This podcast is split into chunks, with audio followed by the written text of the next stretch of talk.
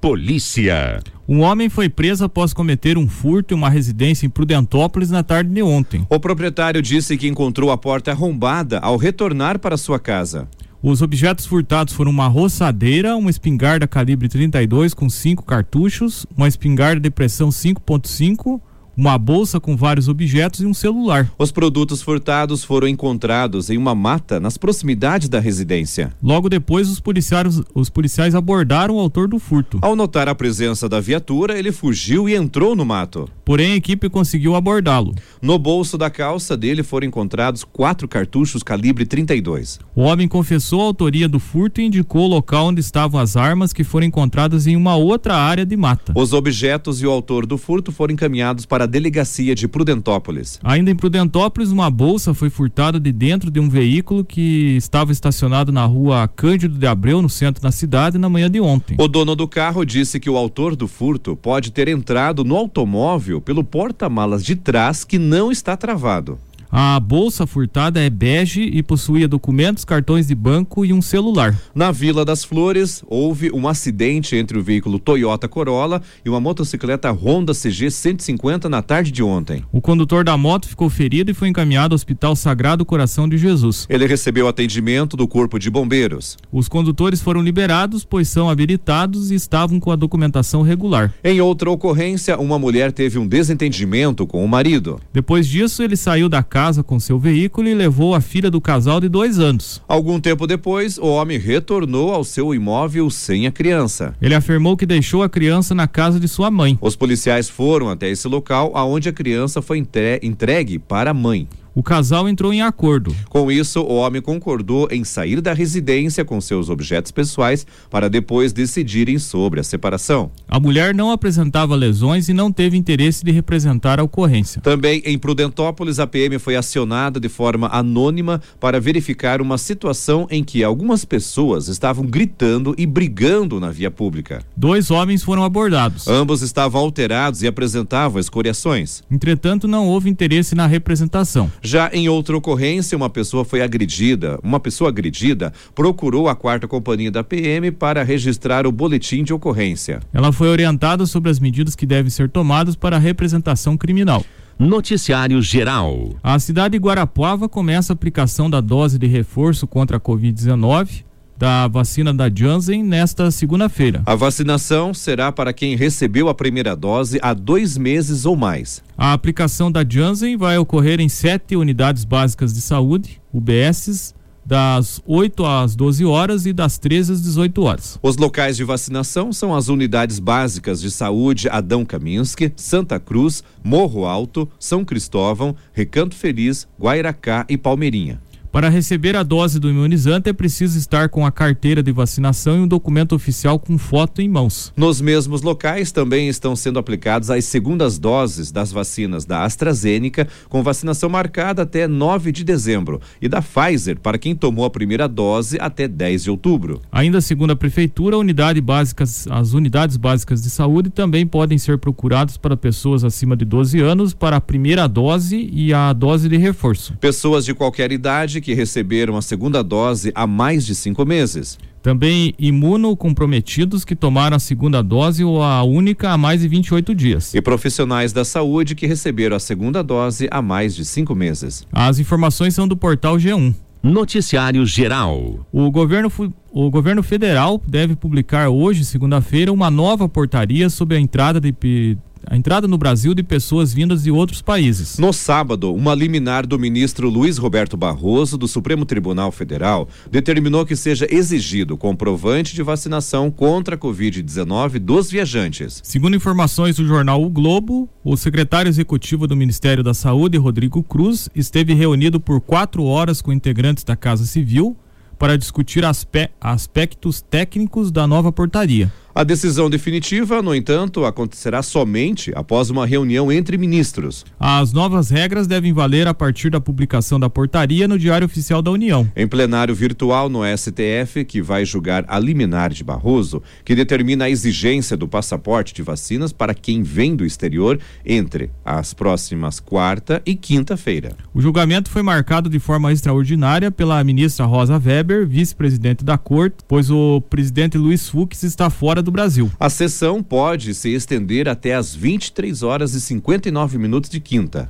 Barroso tomou a decisão no âmbito de uma ação proposta pelo partido Rede Sustentabilidade, acolhendo parcialmente o pedido liminar. O governo federal deverá, segundo o ministro, acatar integralmente as sugestões da Agência de Vigilância Sanitária sobre a adoção do passaporte da vacina. A comprovação só não será exigida do viajante que venha de país em que comprovadamente não haja vacina disponível ou por razão humanitária excepcional. Na decisão, Barroso estendeu que há urgência para o tema em razão do aumento de viagens no período que se aproxima e pelo risco de o Brasil se tornar um destino anti-vacina. Abre aspas. O ingresso diário de milhares de viajantes no país, a aproximação das festas de fim de ano, de eventos pré-carnaval e do próprio carnaval, a, aptos a atrair grande quantidade de, de turistas e a ameaça de se promover um turismo anti-vacina, dada a imprecisão das normas que exigem sua comprovação configura um inequívoco risco iminente que autoriza o deferimento da cautelar.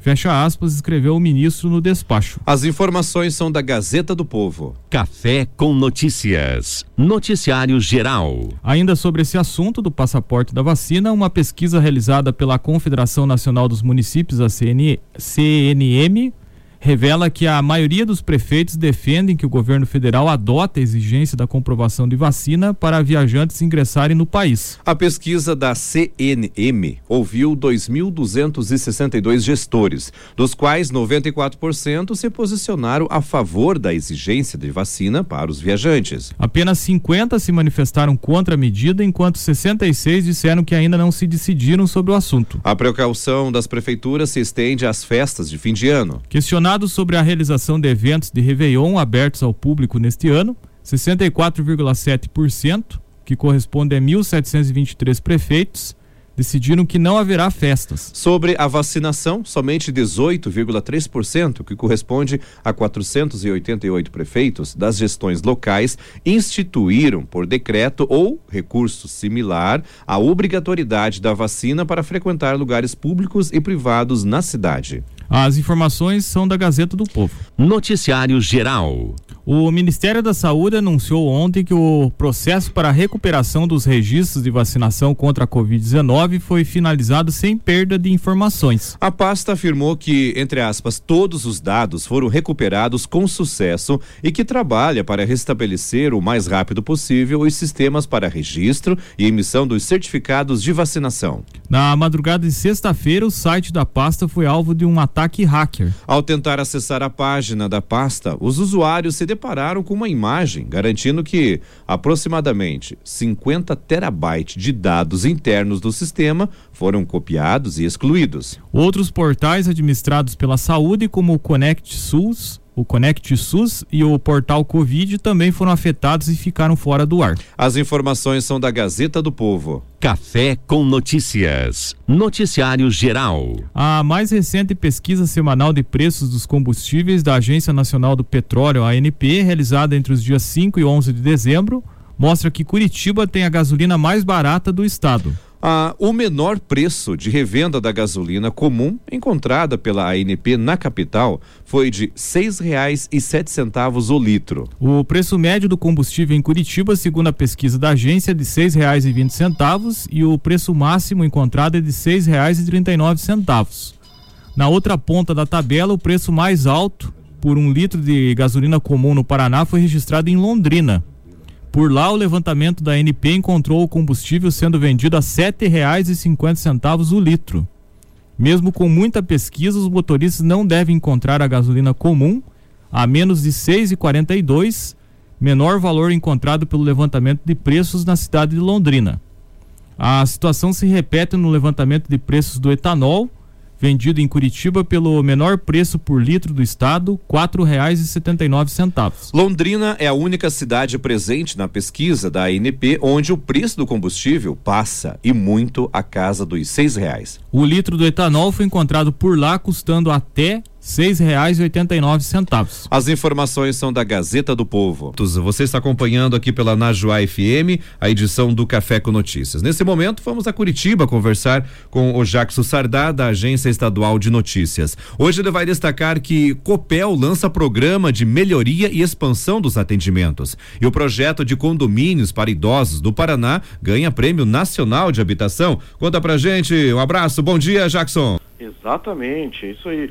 Muito bom dia, meu amigo Juarez, Rodrigo, e boa, bom, muito bom dia aos ouvintes né, do Café com Notícias. Tempo bom aqui em Curitiba nesse momento, temperatura na casa dos 22 graus, previsão de máxima de até 29 graus aqui no decorrer do, decorrer do dia, né, com possíveis pancadas de chuva e calor, né, desde o final de semana, já esquentou bastante por aqui, já se aproximando realmente do clima do verão que está prestes a, inici a iniciar, né, então, e vamos às informações aí dessa segunda-feira, Exatamente, né? a Copel então anunciou a criação do programa Cada Cliente Importa, um pacote de ações com foco no atendimento aos clientes mais afetados por desligamentos, geralmente na área rural. Uma das iniciativas para 2022 prevê a contratação de mais equipes de eletricistas, elevando o número de profissionais em campo, passando de pouco mais de 2.500 para 2.700 conjuntos de profissionais. O pacote de manutenção pretende ainda aumentar em 30% o número de rotinas de inspeção e manutenção nas redes, totalizando 5.700 serviços.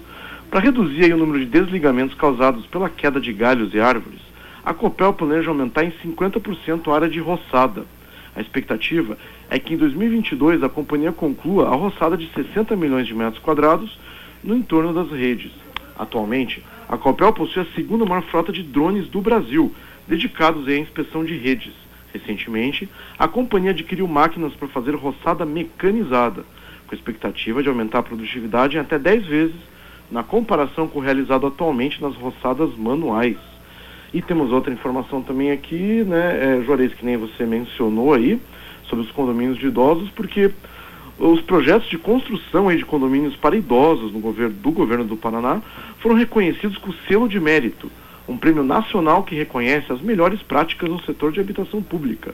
O anúncio foi feito durante a realização do Fórum Nacional de Habitação de Interesse Social, o maior evento do setor no país.